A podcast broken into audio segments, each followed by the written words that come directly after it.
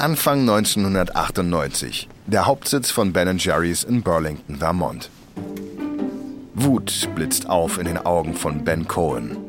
Niemals. Völlig ausgeschlossen. Sagen Sie Dryers, dass die sich verpissen sollen. Ben Jerry's steht nicht zum Verkauf. CEO Perry Odak ahnte, dass diese Reaktion kommen würde. Er ist seit einem Jahr bei Ben Jerry's und hat sich bereits an das Temperament des Mitbegründers gewöhnt. Odak ist Experte dafür, das Ruder rumzureißen. Er hat eine schlanke Statur, eine Brille mit Drahtbügeln und einen akkurat gestutzten Schnurrbart. In den letzten zwölf Monaten hat er das Unternehmen völlig umgestaltet und die aufgeblähte Produktpalette auf eine radikale Diät gesetzt. Anstelle von gefrorenen Joghurt, Sorbets und fettarmen Varianten setzt Ben Jerry's jetzt wieder vollständig auf den Verkauf von leckerem, vollfettem Eis. Nachdem er erfahren hatte, dass 80 Prozent der Amerikanerinnen und Amerikaner die Marke Ben Jerry's zwar kennen, aber nur 40 Prozent wissen, dass sie Eis herstellt, hat Odak die Werbestrategie geändert. Er stellte statt der sozialen Werte die Produkte in den Vordergrund. Auch die Verpackung wurde verändert. Die grobe Zeichnung eines bärtigen Mannes, der mit der Hand Eis herstellt, wurde entfernt. Stattdessen kam eine Cartoon-Kuh, die über grüne Hügel spaziert, unter einem babyblauen Himmel auf die Packung. Der neue Look enthält auch genauere Beschreibungen dessen, was in einem Becher Chunky Monkey oder einem Becher Fish Food überhaupt enthalten ist. Jetzt schießen die Umsätze in die Höhe und der Aktienkurs erholt sich. Und all das macht Ben Jerry's zu einem schmackhaften Ziel für den kalifornischen Eisriesen Dryas. Odak rückt seine Brille zurecht. Ben, wir sollten Dryers Angebot ernst nehmen. Ich habe dieses Unternehmen aufgebaut und sage nein. Ich kann nicht glauben, dass Dryers überhaupt die Dreistigkeit besitzt, zu glauben, dass sie uns kaufen können. Odak weiß, dass Streit zwecklos ist. Wenn Ben sich einmal entschlossen hat, ist er unbeweglich. Okay, okay, ich sage Ihnen nein. Da wir aber gerade über Dryers reden, wollte ich über den Vertrieb sprechen. Also Dryers vertreibt den größten Teil unserer Eiscreme, was Ihnen eine Machtposition uns gegenüber verleiht. Dryers hält uns für selbstverständlich. Wir sollten daher unseren Vertrieb diversifizieren. Also das Produkt von den Dryers Laster nehmen und an andere Vertriebspartner geben. Das wird unsere Unabhängigkeit stärken, die Gewinnmargen erhöhen und Dryers dazu bringen, unsere Produkte wieder stärker zu vermarkten. Aber an wen wollen Sie den Vertrieb geben? Hagen das. Ben richtet sich ruckartig auf. Hagen das, das ist unser Rivale. Tatsächlich äh, zeigt die von mir in Auftrag gegebene Studie, dass die Kundschaft nur selten zwischen Hagendas und Ben Jerry's wechselt. Ich habe bei Hagendas mal eine Vertriebspartnerschaft anklingen lassen und Sie sagten, Sie wüssten schon seit Jahren um genau diesen Umstand. Und dass Sie offen seien für eine Zusammenarbeit mit uns. Der Vorstand ist schockiert. Aber die Chance, Dryers ein blaues Auge zu verpassen und Ben Jerry's unabhängiger zu machen, ist unwiderstehlich. Also unterstützt der Vorstand Ordeks Plan. Doch diese Entscheidung wird eine unvorhersehbare Kette von Ereignissen in Gang setzen und alles bedrohen, was Ben und Jerry aufgebaut haben.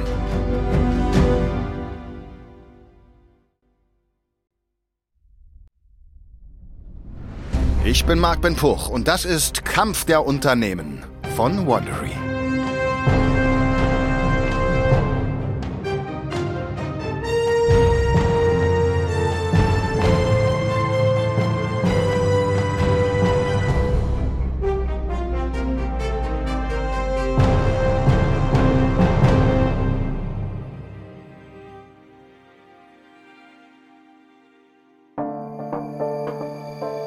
Der letzten Folge brachte Hagen das Europa und Asien auf den Geschmack von Luxuseis.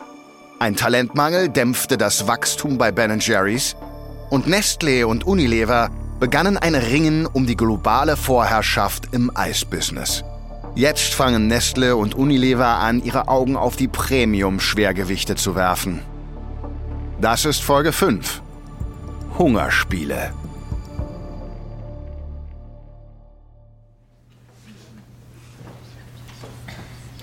September 1998, Oakland, Kalifornien. Der Hauptsitz von Dryers. Alle Mitarbeiterinnen und Mitarbeiter des Unternehmens haben sich in den Konferenzraum gequetscht und beobachten, wie CEO Gary Rogers im Raum auf und abtigert. Rogers ist ein stämmiger Ex-Soldat mit dünnem grauem Haar und er sieht aus, als wäre er bereit, etwas oder jemanden zu schlagen.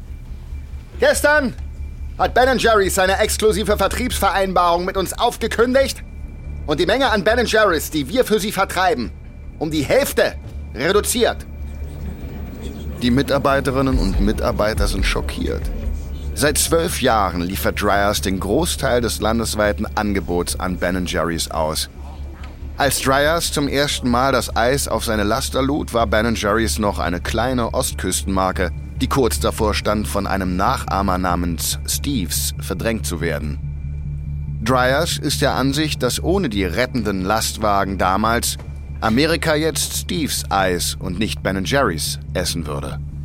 Und jetzt halten Sie sich fest, Sie haben Hagen das beauftragt, das Eis zu vertreiben, das Sie von unseren Lastern nehmen.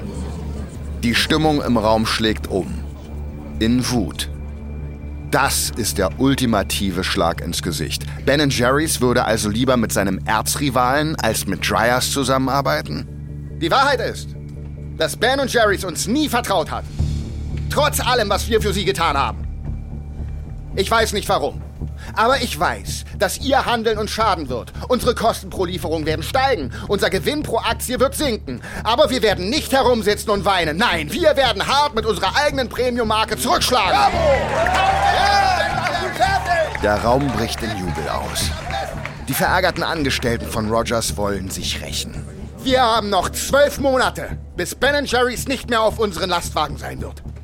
Wenn dieser Tag kommt, Freunde, möchte ich, dass unser neues Produkt fertig ist. Wir werden einen Mittelweg zwischen Ihnen und Ihren neuen Freunden bei Hagendas finden. Ich möchte Geschmacksrichtungen, die so lustig sind wie die von Ben Jerry's und ein besseres Vanilleeis als Hagendas. Das Team jubelt euphorisch, während Rogers wie ein Boxer im Ring auf und ab geht. Ich vertraue darauf, dass Sie alle das umsetzen. Aber machen Sie keine Fehler. In diesem Kampf gibt es keine zweite Chance. Wir müssen gewinnen. Punkt! Das Team jubelt frenetisch. Sie lieben diese Kampfansagen, aber Rogers meint es ernst. Hier geht es wirklich um alles oder nichts. Denn Nestle wartet im Hintergrund bereits auf den perfekten Moment, um die vollständige Kontrolle über Dryers zu übernehmen. Und wenn Rogers den Schaden, den Ben Jerry's angerichtet hat, nicht schnell beheben kann, werden die Aktien von Dryers abstürzen. Und dann wird Nestle zuschlagen.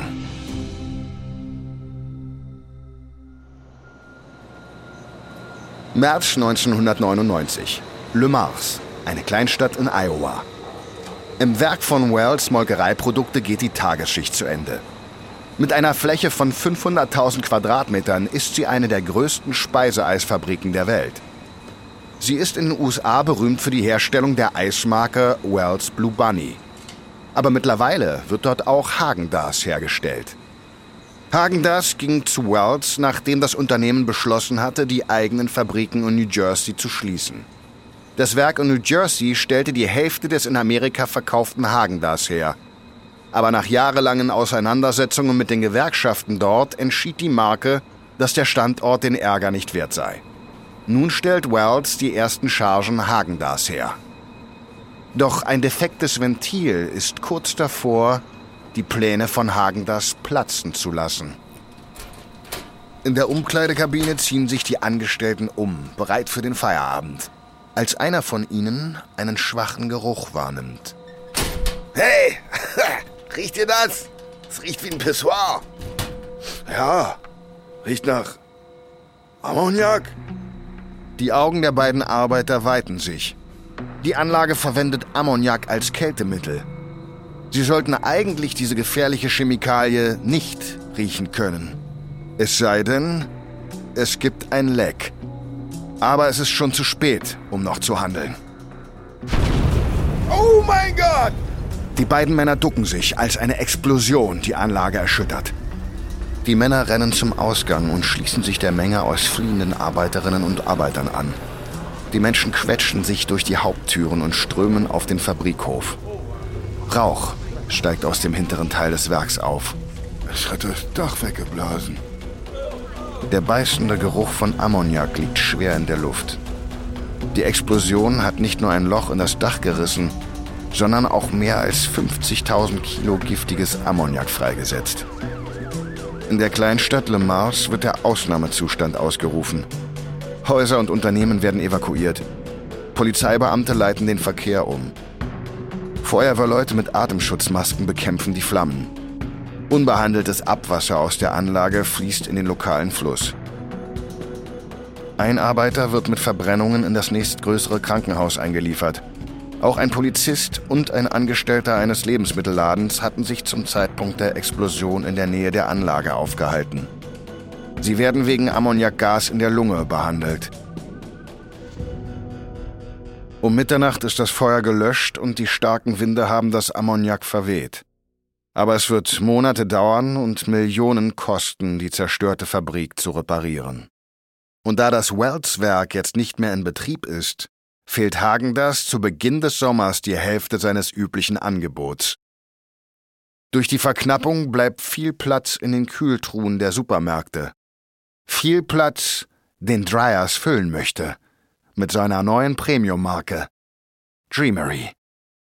Im August 1999 kommt Dreamery in die Tiefkühltruhen, unterstützt durch große Rabatte, ein Arsenal aus 18 Geschmacksrichtungen und ein millionenschweres Werbebudget. Dreamery ist schnell auf dem Vormarsch und erobert einen Anteil von 10% am Markt für Premium-Eiscreme. Das ist zwar immer noch weit hinter Hagen-Dazs und Ben Jerry's, doch es reicht, um ihnen Angst zu machen. Aber der Hagen-Dazs-Eigentümer Pillsbury wird sich nicht lange über Dreamery ärgern müssen. August 1999, Burlington, Vermont. Perry Odak, CEO von Ben Jerry's, sitzt in seinem Büro und arbeitet sich gerade durch einen Papierstapel, als das Telefon klingelt. Es ist der Präsident von Hagendas. Perry, ich möchte Sie sehen. Sicher, mein Assistent wird Ihren anrufen wegen eines Termins. Äh, nächste Woche könnte Ich durchaus. meine, heute. Ich bin gerade in der Luft im Firmenjet. Wir landen in einer Stunde in Burlington. Was? Worum geht es denn? Das erkläre ich, wenn ich Sie persönlich sehe. 90 Minuten später kommt der Präsident von Hagendas in Odaks Büro. Bei ihm ist ein Mann, den Odak nicht kennt. Okay. Was ist los? Wer ist das? Perry, das ist James Dinnerman, der CEO der Abteilung Speiseeis von Nestle Amerika. Odak schüttelt Dinnermans Hand. Der Hagendas-Präsident erklärt, was los ist. Morgen werden Nestle und Pillsbury bekannt geben, dass sie ihr US-Eisgeschäft in einem 50-50 Joint Venture zusammenlegen. Es wird Ice Cream Partners heißen. Odak hat das zwar nicht erwartet, aber er ist auch nicht besonders überrascht. Nestle baut ein globales Eisimperium auf und Pillsbury fragt sich schon seit Jahren, wie Hagendas besser in ihr übriges Markenportfolio passen kann. Ein Joint Venture ermöglicht es Nestle, in das Premium-Eissegment einzusteigen, während Pillsbury Hagendas in ein geeigneteres Haus verlegen kann. Okay. Was bedeutet das für Ben Jerry's? Wir sind hier, um Ihnen zu versichern, dass sich dadurch nichts ändert. Wir wollen immer noch Ben Jerry's vertreiben. Je mehr Produkte in unseren Lastern sind, desto effizienter ist unser Vertrieb. Ich verstehe.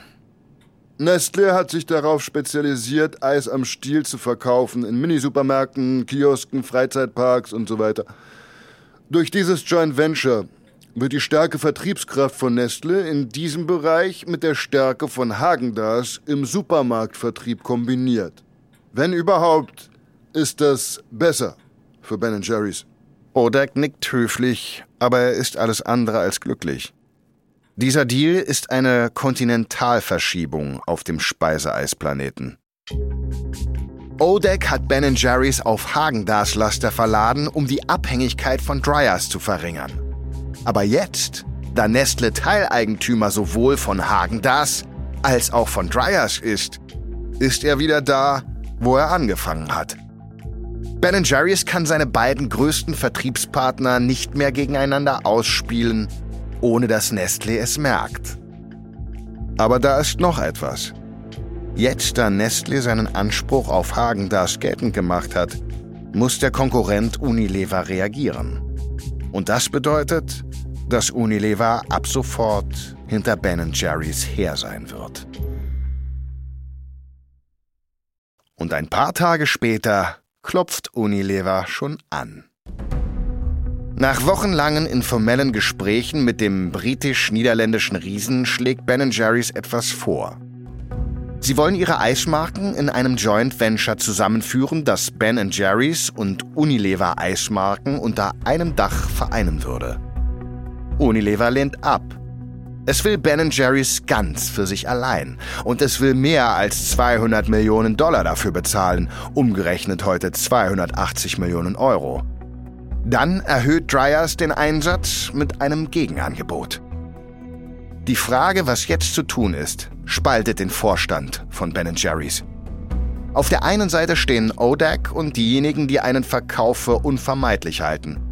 Auf der anderen Seite schwenken der Mitbegründer Ben Cohen und sein Lager unermüdlich die Fahne der Unabhängigkeit.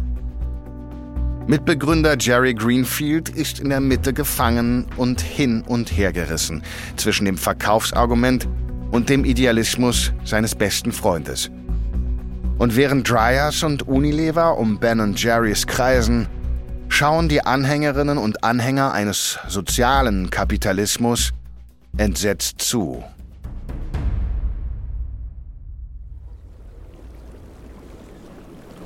Januar 2000.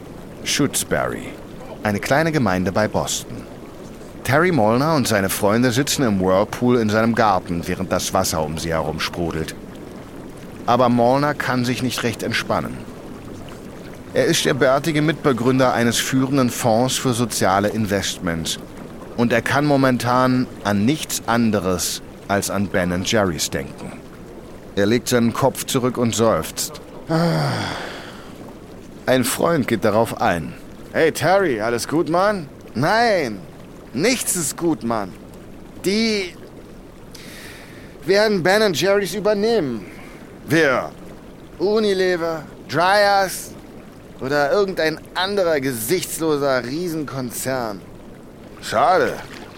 Ben Jerry's ist ein Leuchtturm für alle sozialen Unternehmen. Die waren immer wie Vorbilder.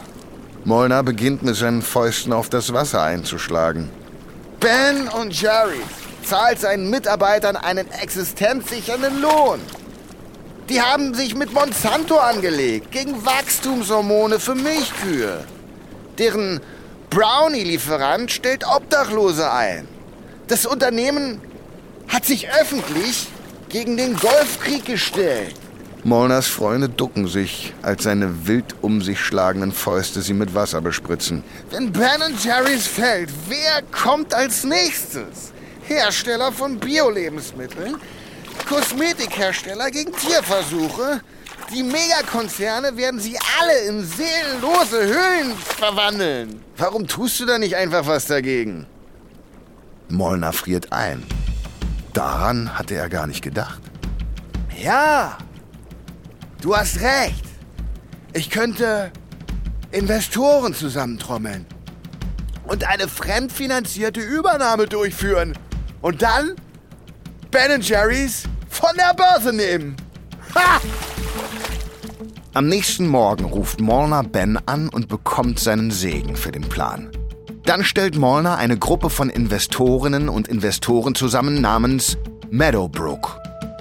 Sie sind bereit, mit Dryers und Unilever um Ben Jerry's zu kämpfen. Ben will immer noch unabhängig sein, aber Meadowbrook ist ein willkommener Notfallplan.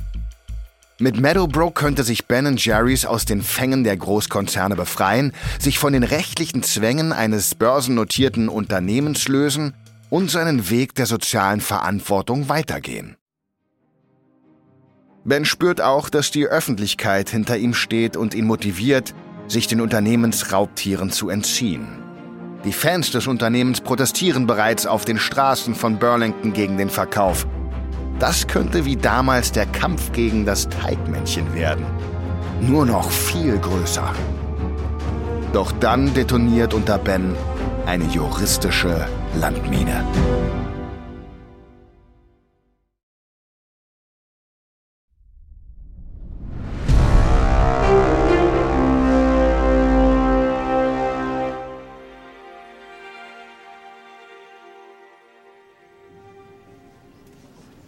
Februar 2000. Die Anwaltskanzlei Scudden Arps in Manhattan, New York. Im Besprechungsraum legt Perry Odak, CEO von Ben Jerry's, ein Exemplar des Wall Street Journal auf den Tisch. Er zeigt auf einen Artikel. Es geht um den Kampf um Ben Jerry's. Im Artikel wird detailliert beschrieben, wie soziale Investoren Ben Jerry's vor der Übernahme durch einen Konzern retten wollen. Und er ist vollgepackt mit Insiderwissen. Ben, kannst du mir das erklären? Was muss da erklärt werden? Wir müssen die Menschen aufrütteln. Odak wirft der Anwältin von Scudden Arps, die bei ihnen sitzt, einen Blick zu, der ausdrückt, sagst du es ihm oder soll ich? Ben, Ihre Kommentare in diesem Artikel unterstützen das Angebot von Meadowbrook. Ja, ich habe ja auch Unterstützung impliziert. Sie sind ein Mehrheitsaktionär, der im Vorstand des Unternehmens sitzt. Ihre Bemerkungen haben die Revlon-Doktrin ausgelöst. Was ist das? Das ist ein juristischer Präzedenzfall. Sobald der eintritt, ist die Unternehmensleitung dazu verpflichtet, das Übernahmeangebot anzunehmen, das im besten Interesse der Aktionärinnen und Aktionäre ist. Das bedeutet in der Regel, dass sie das höchste Angebot annehmen müssen. Wollen Sie damit sagen, dass wir das Ergebnis nicht kontrollieren können? Ich will sagen, dass der Entscheidungsspielraum des Vorstands jetzt sehr stark eingeschränkt ist. Ihre Kommentare könnten die Grundlage für eine Klage der Aktionäre sein, wenn die Doktrin nicht befolgt wird. Aber wir können uns immer noch für Meadowbrook entscheiden, oder? Wenn deren Angebot im besten Interesse der Aktionäre ist, sicher. Mein Rat ist, veranstalten Sie einen Bieterwettstreit. Lassen Sie die Interessenten miteinander konkurrieren, um ihre Angebote zu maximieren. So kann niemand behaupten, der Vorstand habe nicht im Interesse der Aktionäre gehandelt. In den folgenden Wochen verschärft sich die Schlacht um Ben Jerry's. Unilever und Dryers erhöhen ihre Gebote, während Meadowbrook Mühe hat mitzuhalten. Als Dryers sein Angebot schließlich auf über 300 Millionen Dollar, inflationsbereinigt rund 400 Millionen Euro erhöht, steigt Meadowbrook aus. Damit sind Plan A und Plan B von Ben fehlgeschlagen. Und da nur noch zwei Bewerber übrig sind, ruft Ben Jerry's sie nach New York. Sie sollen dort ihre besten und finalen Angebote präsentieren.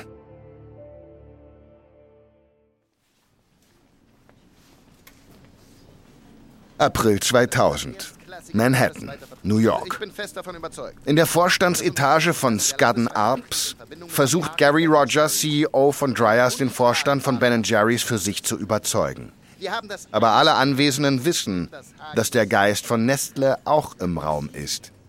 Nestle besitzt einen Großteil von Dryers und ist Miteigentümer von Hagendas Amerika. Und Rogers weiß, wenn er heute Ben Jerry's an Unilever verliert, wird Nestle wiederum sein Unternehmen schlucken. Teil des Gesamtgeschäfts sein. Kommen wir letztlich zum Preis. Wir korrigieren unser bisheriges Angebot nach oben auf 43 Dollar und 61 Cent pro Aktie. Damit ist unser finales Angebot 326 Millionen Dollar. Ben, unsere Unternehmen sind dazu bestimmt, zusammen zu sein. Wir verstehen einander. Ben muss fast lachen. Für ihn ist Rogers ein knallharter Ex-Soldat, der seine Hundemarke und seine Uniform eingetauscht hat gegen einen Harvard-Abschluss und einen Businessanzug. Ben feuert direkt eine Frage an den CEO von Dryers. Was sind Ihre Pläne für Ben Jerry's in Israel? Avi Zinger, unser Lizenzpartner dort, hat Schwierigkeiten, den Umsatz zu steigern. Rogers hat kein Interesse an den kleinteiligen internationalen Aktivitäten von Ben Jerry's. Dryers Ambitionen enden an der US-Grenze. Wenn er es nicht hinbekommt, dass in Israel alles läuft, dann ist er eben draus.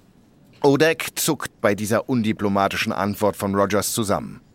Der israelische Lizenzpartner ist der Freund eines Freundes von Ben. Er bringt dem Unternehmen vielleicht nicht Millionen ein, aber wie so oft bei Ben Jerry's geht es nicht nur um den Gewinn. Odek schaut auf seine Armbanduhr. Die Zeit ist um, Gary.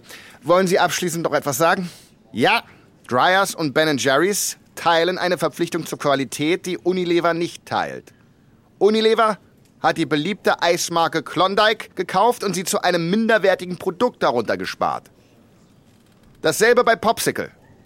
Unilever vertreibt nur an Großhändler und nicht wie wir direkt an den Einzelhandel. Es wird ihr Produkt nicht mit der Hingabe behandeln, die es bei Dryers bekommen würde. Rogers verlässt hoffnungsvoll die Sitzung.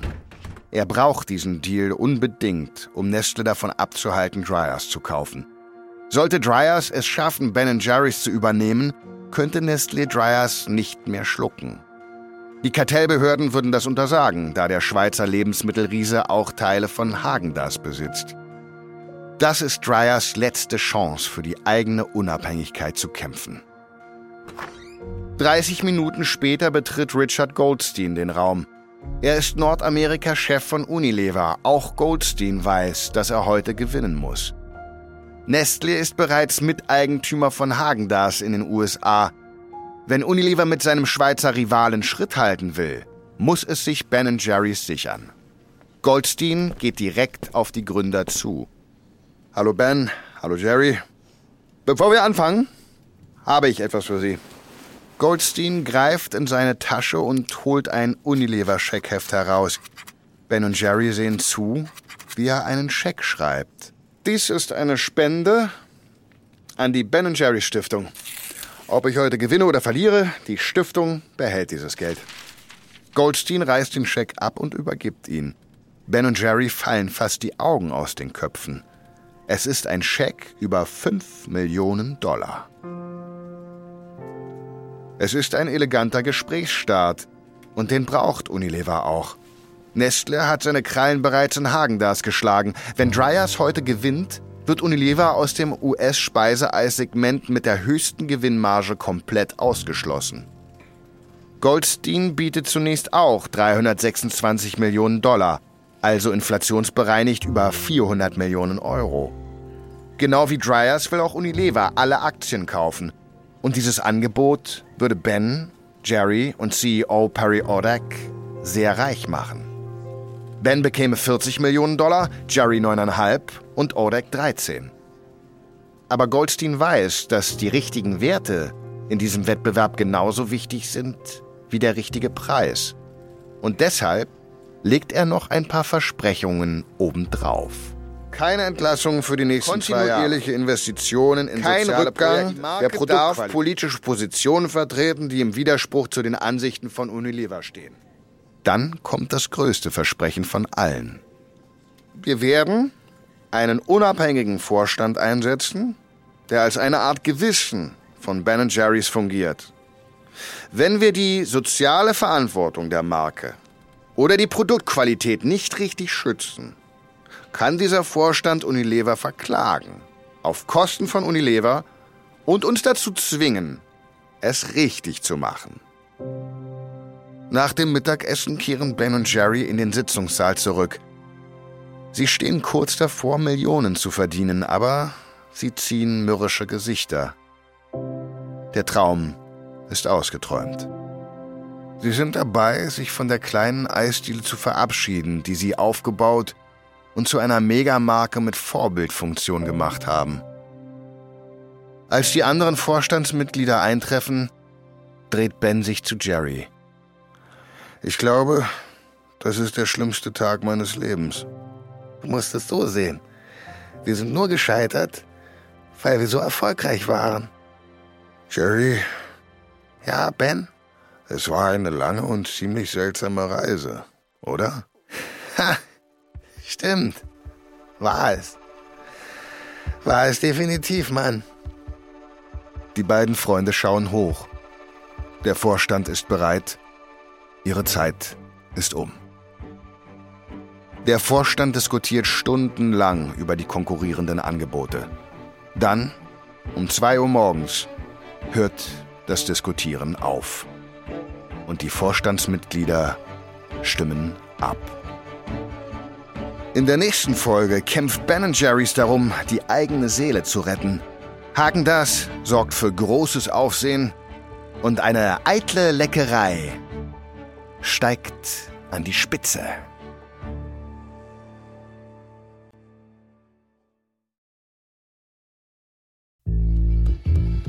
Das ist Folge 5 von Hagendas vs. Ben Jerry's für Kampf der Unternehmen.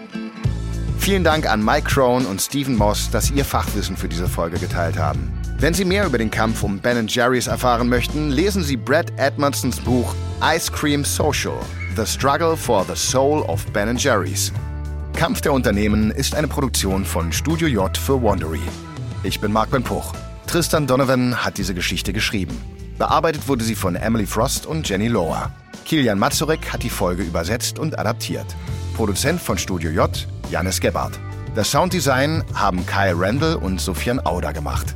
Für Wondery Producer Patrick Fiener und Tim Kehl. Executive Producer Jessica Redburn und Marshall Louis. Kampf der Unternehmen wurde entwickelt von Hernan Lopez für Wondery.